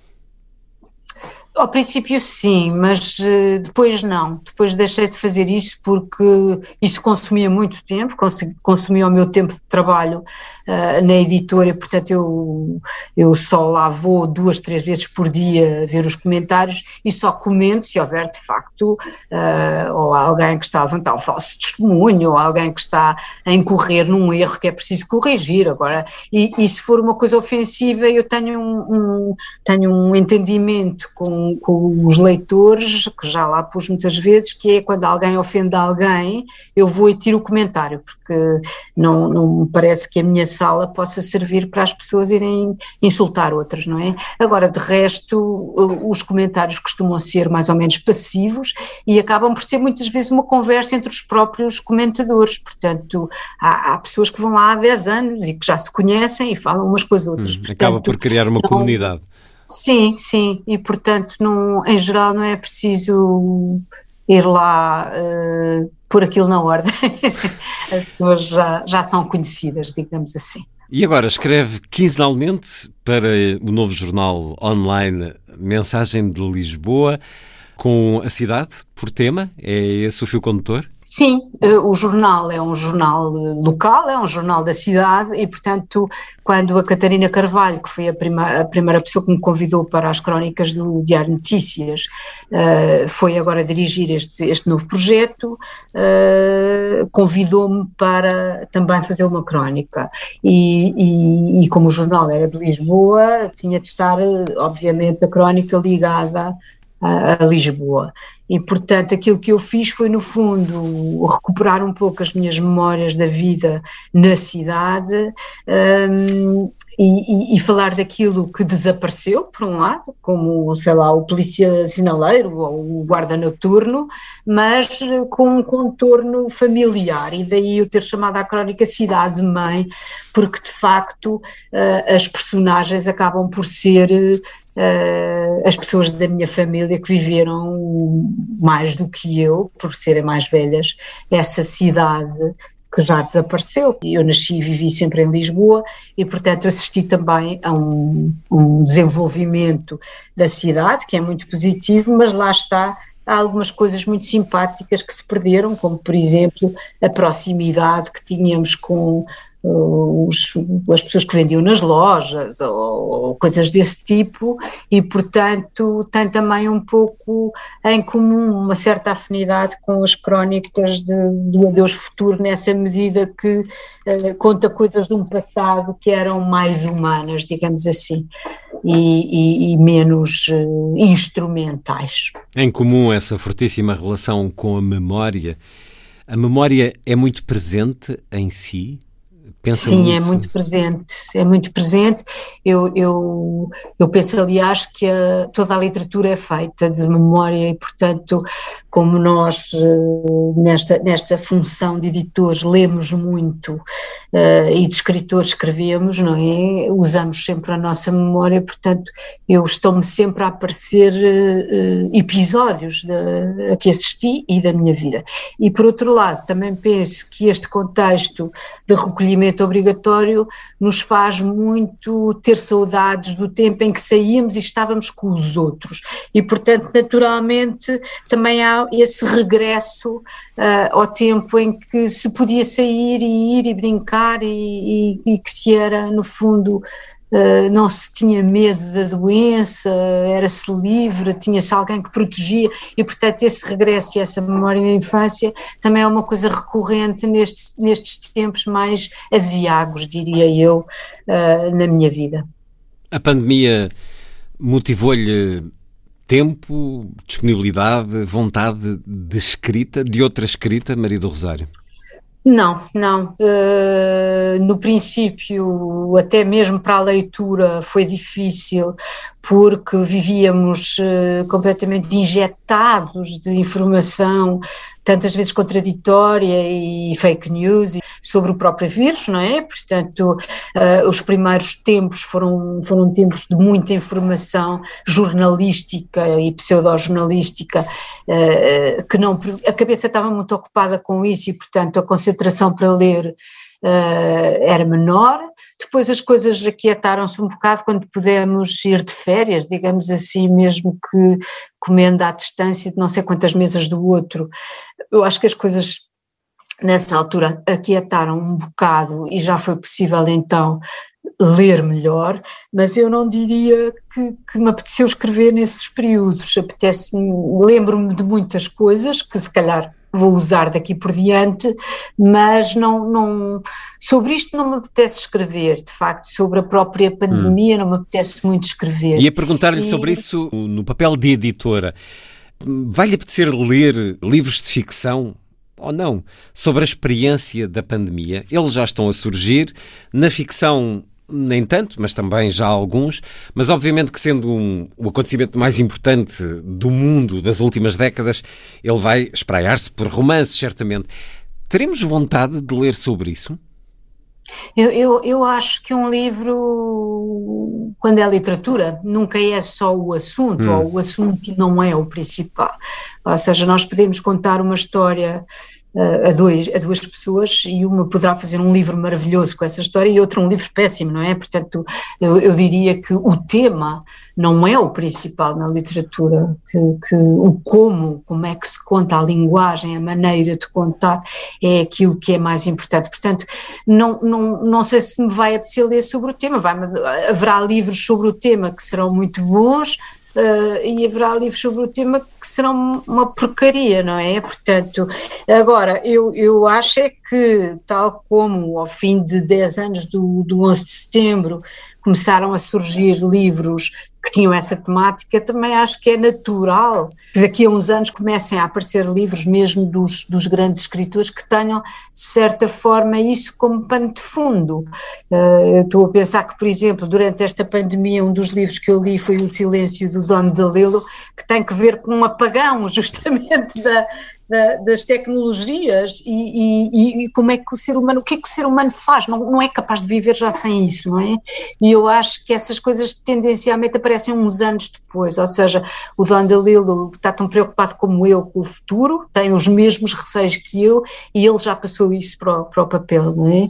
E penso que provavelmente vamos ver escritores conceituados falarem dos receios pandémicos e de tudo isso daqui a mais uns tempos. Agora, essa obra oportunista, que é mandar para a editora, ah, estou a escrever um livro sobre este assunto, aí já me parece um bocadinho uh, frágil e, e, e oportunista e, portanto, provavelmente daí não vai sair nada de bom. Uma resposta à altura da consideração pela editora Marido Rosário Pedreira que hum, tantos temos. Peço-lhe a terminar, Maria do Rosário. Agora, a sua leitura, por estarmos a falar através de plataformas digitais, eh, a qualidade de gravação aqui nunca é tão boa, mas eh, pedi-lhe a leitura de uma crónica agora, à sua escolha, deste livro, Adeus Futuro. O fim da intimidade. Pelo facto de dormir no quarto da minha irmã, quase cinco anos mais velha do que eu, tiveram de explicar muito cedo porque diabo não a levavam ao hospital, nem sequer ao médico, quando ela ganha de tempos a tempos com dores de barriga. Efetivamente, devia ser muito miúda quando a minha mãe me ensinou, entre outras coisas, aquela palavra comprida e feia, menstruação, que separava uma simples miúda de uma mulherzinha, e nada podia ser mais assustador. Mas tão depressa me fez ouvir com todas as sílabas como me ordenou que a calasse, porque dizia respeito a um assunto íntimo que não era suposto entrar em conversas, muito menos se fossem com rapazes. E até me lembro de ter levado uma sapatada na mão uma semana mais tarde por estar a dizer ao meu irmão para que servia uma embalagem de modesse que ele descobrira no armário da casa de banho. À primeira vista, a palavra intimidade parece ter tímido lá dentro, mas o latim proverá que tudo não passa de uma ilusão, já que o tímido é na origem o que tem medo, sentimento que decididamente passou à história no que toca à exposição da intimidade. O telemóvel, sempre à mão, favoreceu uma bem-vinda descontração, mas também algum escusado descaramento. Hoje fala-se de tudo na presença de desconhecidos. Estejamos onde estivermos, não temos outro remédio senão ouvir conversas privadas muitas das quais não temos o mais pequeno interesse em conhecer. Eu que o diga.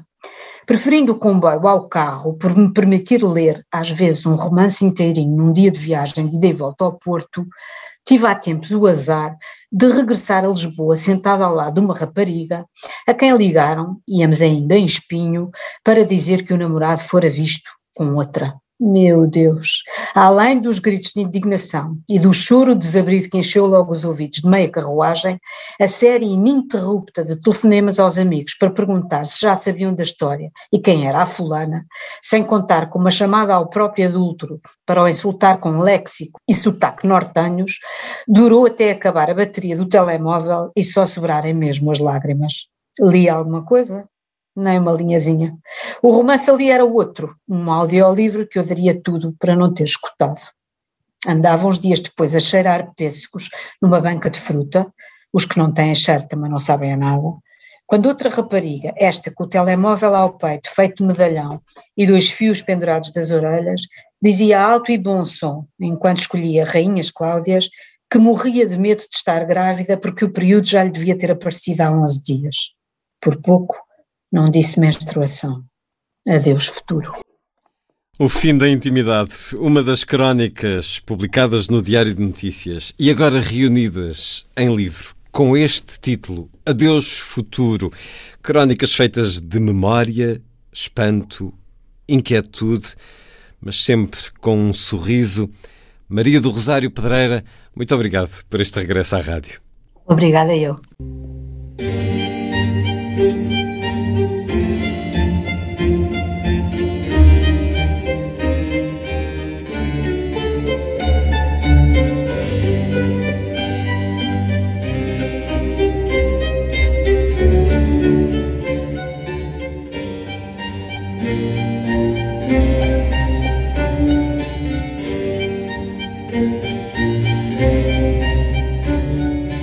A força das coisas.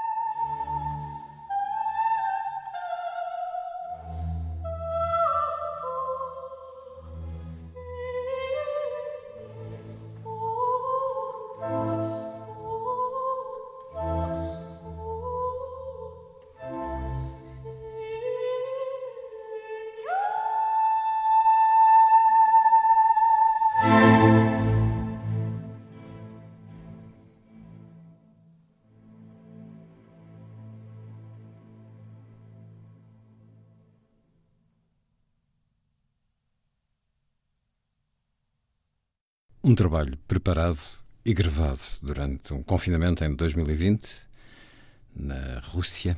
Um olhar ao terceiro ato da ópera La Traviata, de Giuseppe Verdi, pelo ensemble Música Eterna, do greco-russo Theodor Kurentsis.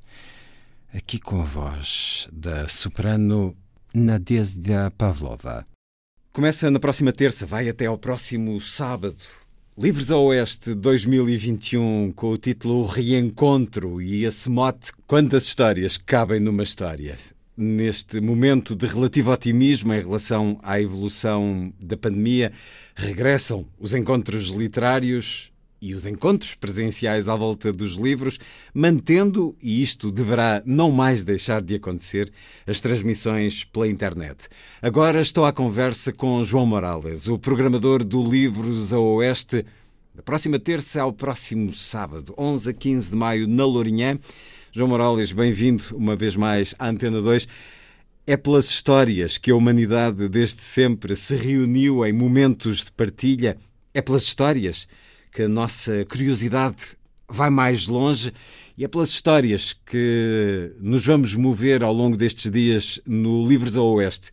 De que forma? Apresenta-nos esta edição 2021, depois do interregno no ano passado, pelos motivos óbvios. Olá, Luís. Muito obrigado pelo convite. Saúde a ti e a todos os ouvintes. O ano passado, como disseste, não houve Livros ao Oeste, por motivos evidentes. Este ano, este ano o cenário era diferente. Sabíamos de antemão que iria haver constrangimentos, não sabíamos qual a extensão desses constrangimentos. Porque é preciso perceber que uma iniciativa desta dimensão começa a ser preparada vários meses antes. E nós, em janeiro, estávamos, como eu costumo dizer, de cabeça para baixo e, portanto, não sabíamos como é que iria ser o mundo ou como é que iria ser Portugal, pelo menos em maio, uns meses mais à frente. E tínhamos de tomar decisões. E tomamos, no meu entender, e agora olhando com esta distância crítica, tomamos a decisão acertada. Porquê?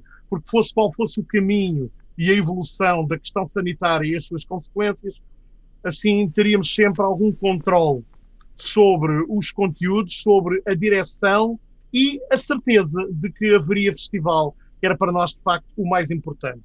Daí uh, a palavra o reencontro, a expressão o reencontro, a encabeçar a edição deste ano. Depois, quantas histórias cabem numa história? Naturalmente é, é, é uma pergunta sem resposta, ao mesmo tempo que tem muitas respostas.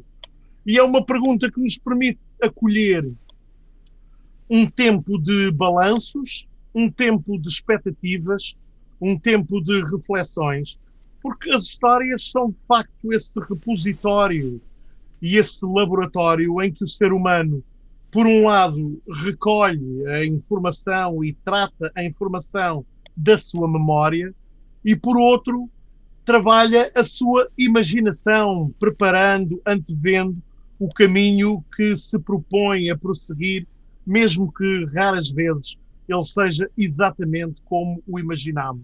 Cria outras e isso... vidas e cria outros mundos, e este ano temos esta homenagem e esta celebração de Jean de La Fontaine, 400 anos, ele nasceu a 8 de julho de 1621 e, portanto, razão mais do que suficiente. Este nome, que é sinónimo de histórias, de histórias contadas, das grandes histórias do, do maravilhoso, vai acontecer uma celebração de La Fontaine no Livros ao Oeste, João Morales. Exato. Vamos ter uh, um espetáculo do Teatro Papaléguas concebido para este efeito, que vai ser apresentado e o La Fontaine é interessante não só pela dimensão uh, lúdica e pedagógica que foi conquistando ao longo de muitas e muitas gerações e que, portanto, é um nome muito presente, não só nos programas escolares, mas na, na comunidade leitora, chamemos-lhe assim, infantil e juvenil, ao longo de muitas e muitas gerações, como disse, mas interessa-me também por ser um pouco o,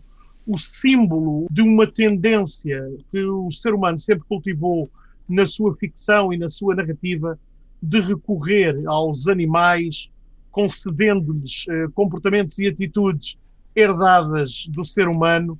Para quê? Para simbolizar, para educar, entre aspas, para criticar, para apontar, no fundo, para falar de si mesmo, do ser humano. Inspiração para o festival convidar todos aqueles que o quiserem a partilhar uma história, uma leitura. De que forma é que isso vai acontecer, João Morales? Uma rubrica que irá decorrer diariamente às 17 horas. Eu abro aqui um pequeníssimo parênteses para explicar que a grande maioria dos conteúdos vão poder ser visionados online, portanto, na página de Facebook do município de Lourinhã, no respectivo canal de YouTube, e vamos contar também com três parcerias nomeadamente o Letra Pequena, o Público na Escola e o Deus me Livro.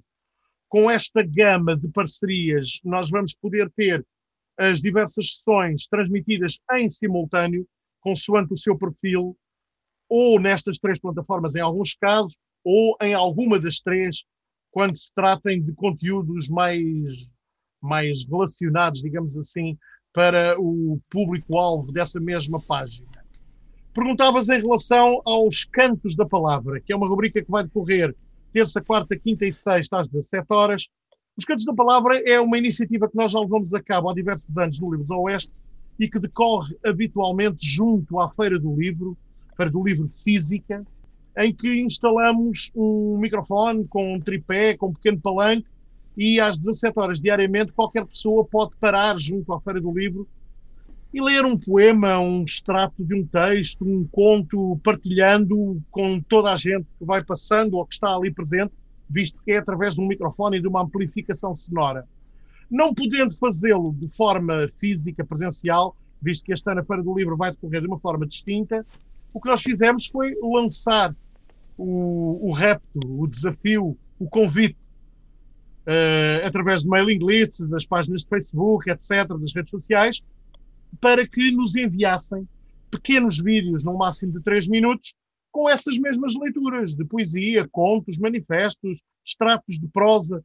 E posso-te dizer que as coisas correram muitíssimo bem.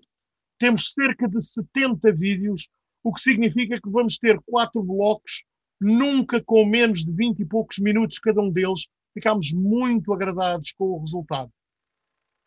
Depois, Vamos à artilharia pesada e ao verdadeiro reencontro. O espírito de quem está olhos nos olhos com os escritores. Várias mesas de hum, autores vão acontecer uhum. neste Livros ao Oeste 2021. Julgo que acontecerão todas no Centro Cultural Dr. Afonso Rodrigues Pereira, na Lourinhã.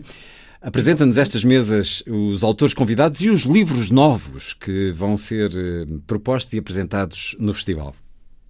Pronto, são duas coisas distintas. Às 18h30 vamos ter a, a rubrica Troca Direta, em que desafiei dois autores para que cada um deles fale um pouco sobre o livro do outro. E assim vamos ter logo no dia 11 o Gonçalo M. Tavares e a Patrícia Portela. A Patrícia fala sobre o Breves Notas sobre o Medo, um dos últimos livros, um dos livros mais recentes do Gonçalo M. Tavares. E o Gonçalo, por sua vez, debruça-se um pouco sobre Ethan, o livro da Patrícia acabadinho de sair. Aqui, Depois, aqui online, portanto, através da, das plataformas online, que referiste. Depois, pegando na tua expressão olhos nos olhos, que é de facto feliz para falarmos desta, desta semi-novidade. Nós tínhamos as sessões da noite, chamemos-lhe assim, previstas para as 21h30, com os horários que foram anunciados na mais recente fase do desconfinamento, isso implicaria os equipamentos culturais têm que estar encerrados e vazios às 22h30. Isso implicaria estarmos a terminar as sessões às 22 uma coisa muito curta ou começar muito mais cedo. E então fizemos aquilo que na dança se chama um flick-flack. Ou seja, é mais na um ginástica. saltinho atrás, um saltinho à frente. E avança-se. É que com um flick-flack avança-se, que é o mais engraçado. Porque dá-se um saltinho atrás e dois saltinhos à frente.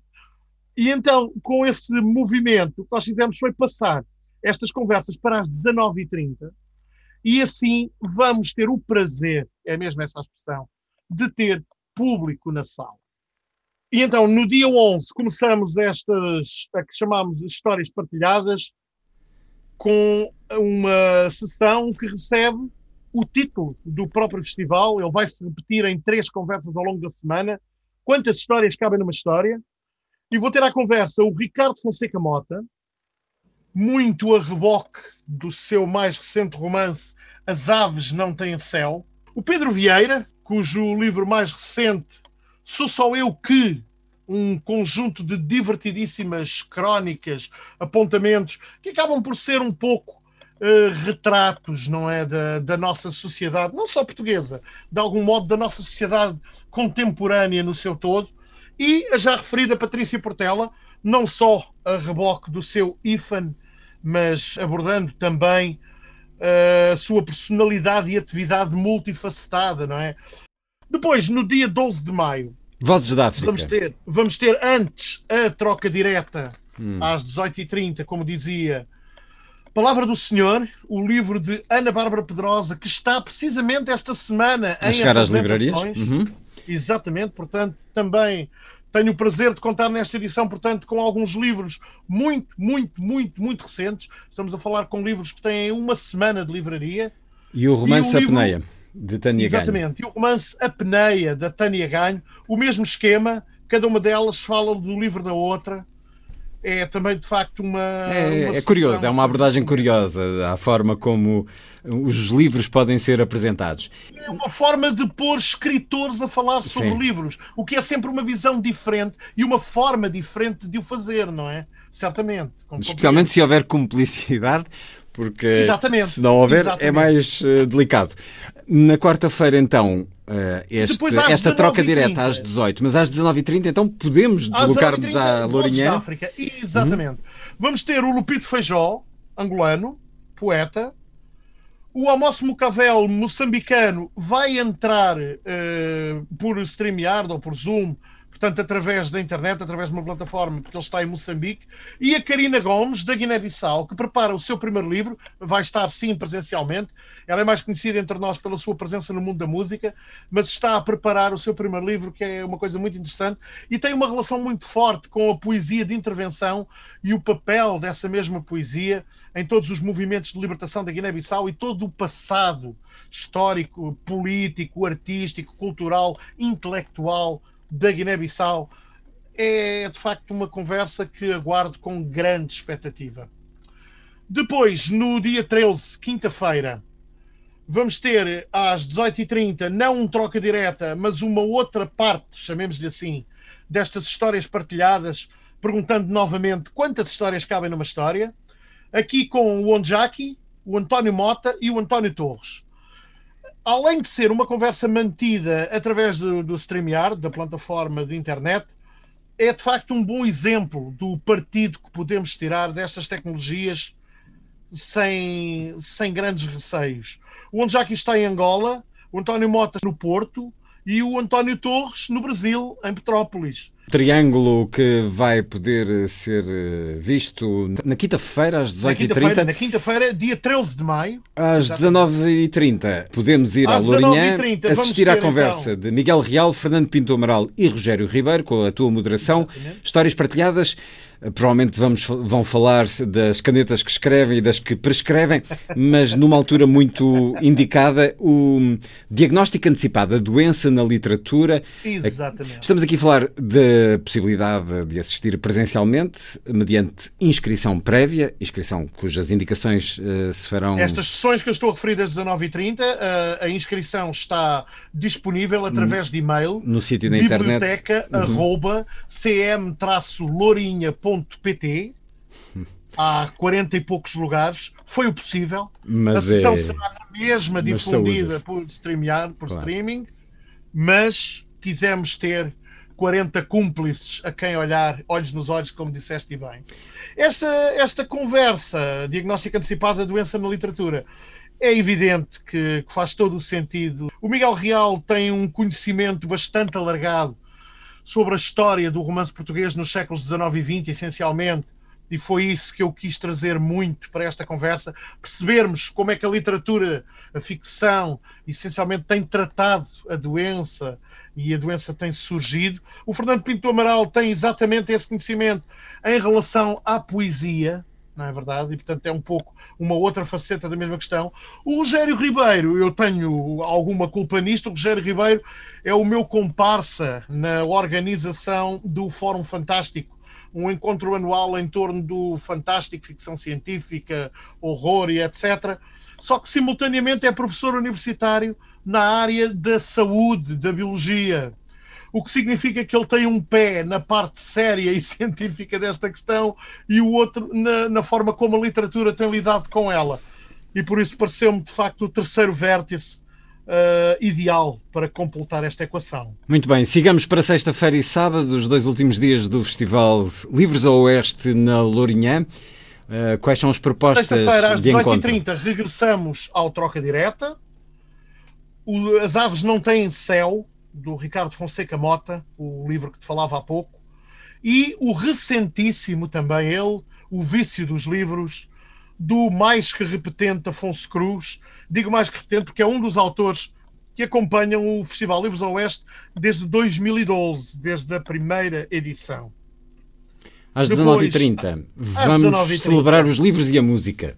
Exatamente. Eh, a conversa chama-se Ler com os Ouvidos, Livros e Música em Comunhão. Vamos ter o João Carlos Calisto, que é um colaborador é bem um meu camarada de trabalho aqui na Exatamente, Rádio ligado, e Televisão de muito Portugal. ligado à RTP Memória. É um rato dos arquivos da RTP, tem de facto descoberto autênticas pérolas que nós melómanos deleitamos Da com rádio aquilo que é coisa doida. É um dos grandes conhecedores da música portuguesa das últimas décadas.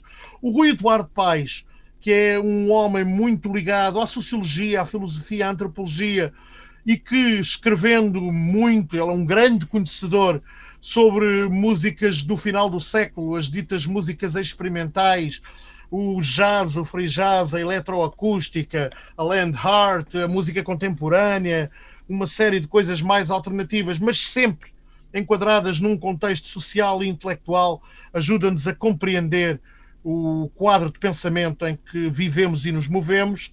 E depois o Adolfo Luxúria Canibal, que está aqui não só como o letrista e vocalista dos Mão Morta, naturalmente, é indissociável, mas também um homem que vem do direito, um homem que é tradutor, que é poeta, que é ele próprio escritor, que é grande conhecedor da poesia, da filosofia e da literatura, não só da ficção, mas também da literatura intervenção, o situacionismo, o Guy Debord, Portanto, vai ser uma conversa muito mais ampla do que se calhar muitos imaginam e uma boa ocasião para perceberem que, de facto, é mais um exemplo de que numa história cabem muitas histórias, tal como numa pessoa cabem muitas, inúmeras facetas. Sábado à tarde, Sábado para tarde. finalizar, João Morales. Encerramos com mais uma destas histórias partilhadas. Nós, no fundo, dividimos as sessões em histórias musicadas, histórias ilustradas e histórias partilhadas. A terceira e última desta sessão, desta série, chamemos-lhe assim, quantas histórias cabem numa história, é de facto uma conversa de afetos. Afonso Cruz, Rui Zinc e Mário Zambojal, três cúmplices do Livros Oeste desde a primeira edição, desde 2012, e José Luís Peixoto, que se estreia neste festival.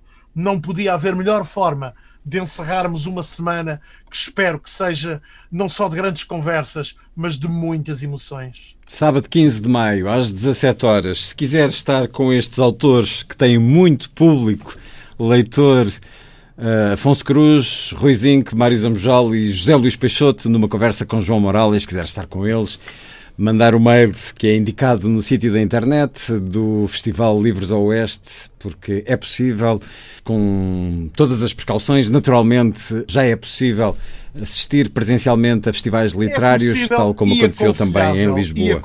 Porque a vida Luís, tem que deixa-me Só continuar. acrescentar muito rapidamente uma coisa. Eu falei, eu falei das nossas três parcerias, do Deus me Livro, do Público na Escola e do Letra Pequena.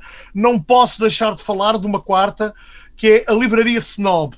Porque, como eu te dizia, nós em todas as edições do Livros Oeste fizemos sempre questão de contar com uma feira do livro, obviamente sempre física.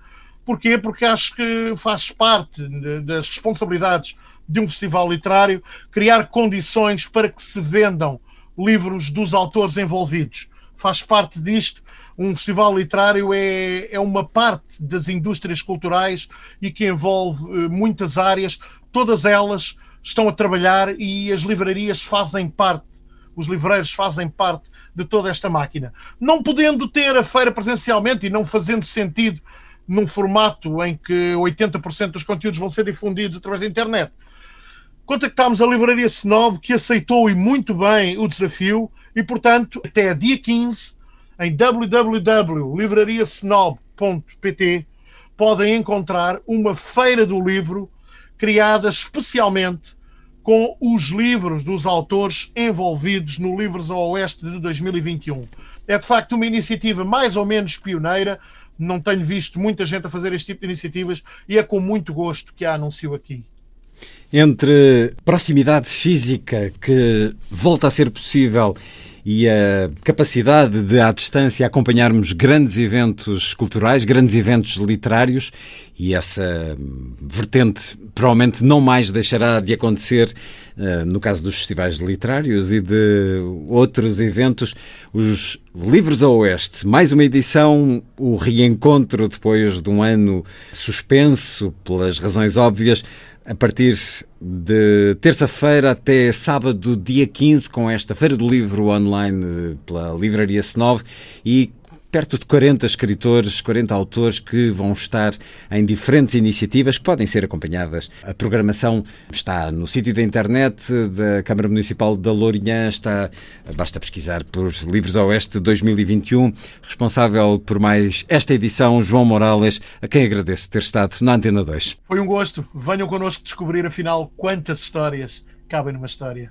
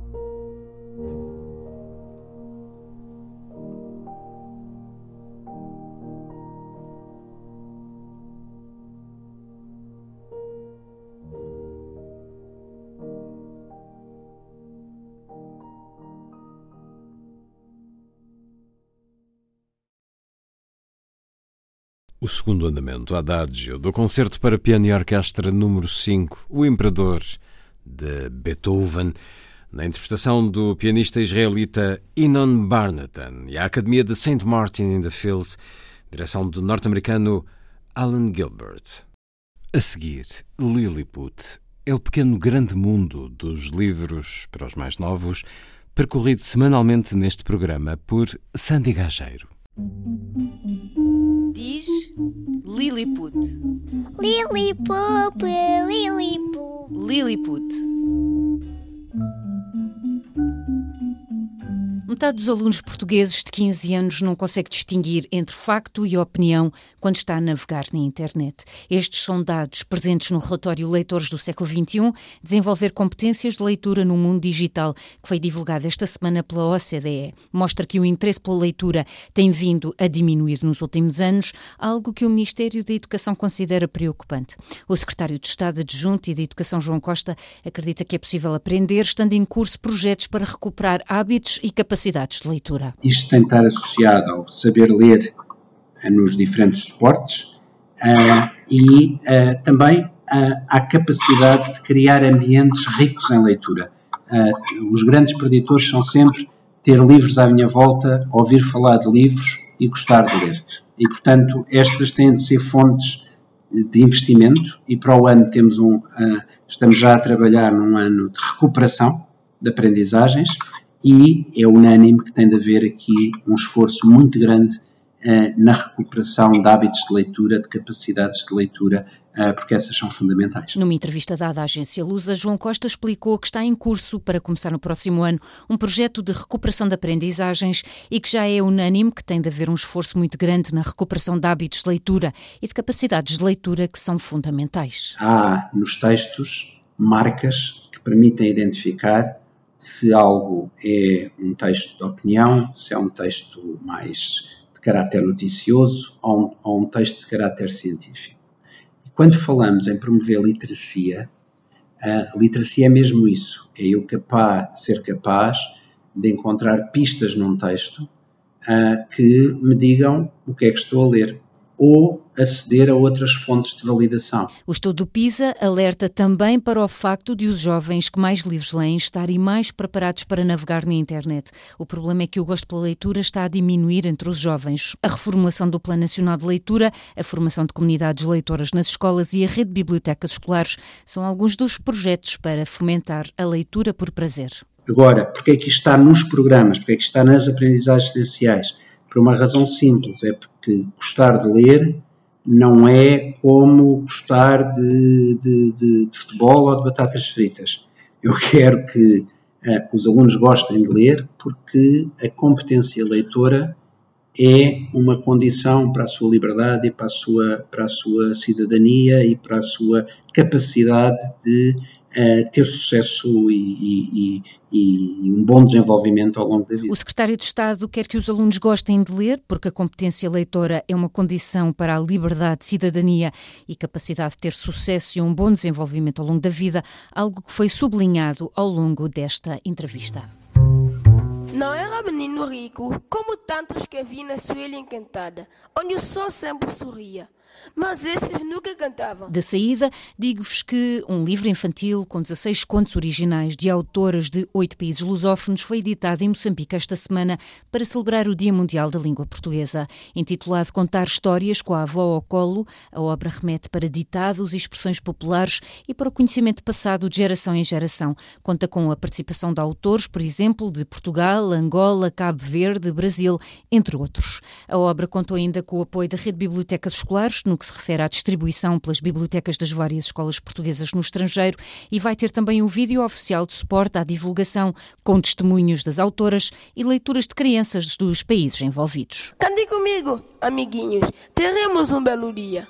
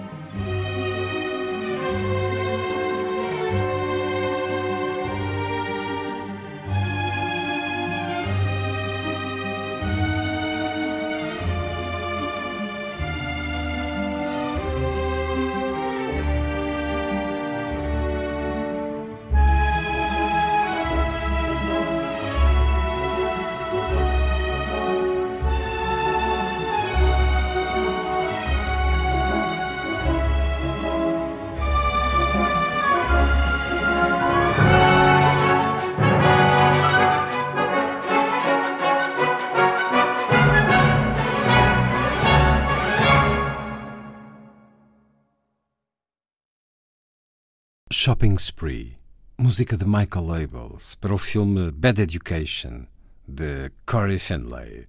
Foi a força das coisas. Assim, obrigado por estar com a rádio. Bom dia, bom fim de semana.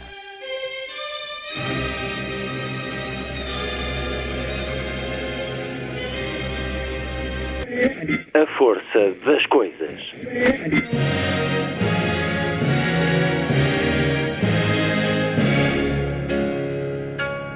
Welcome to the 109th last night of the proms.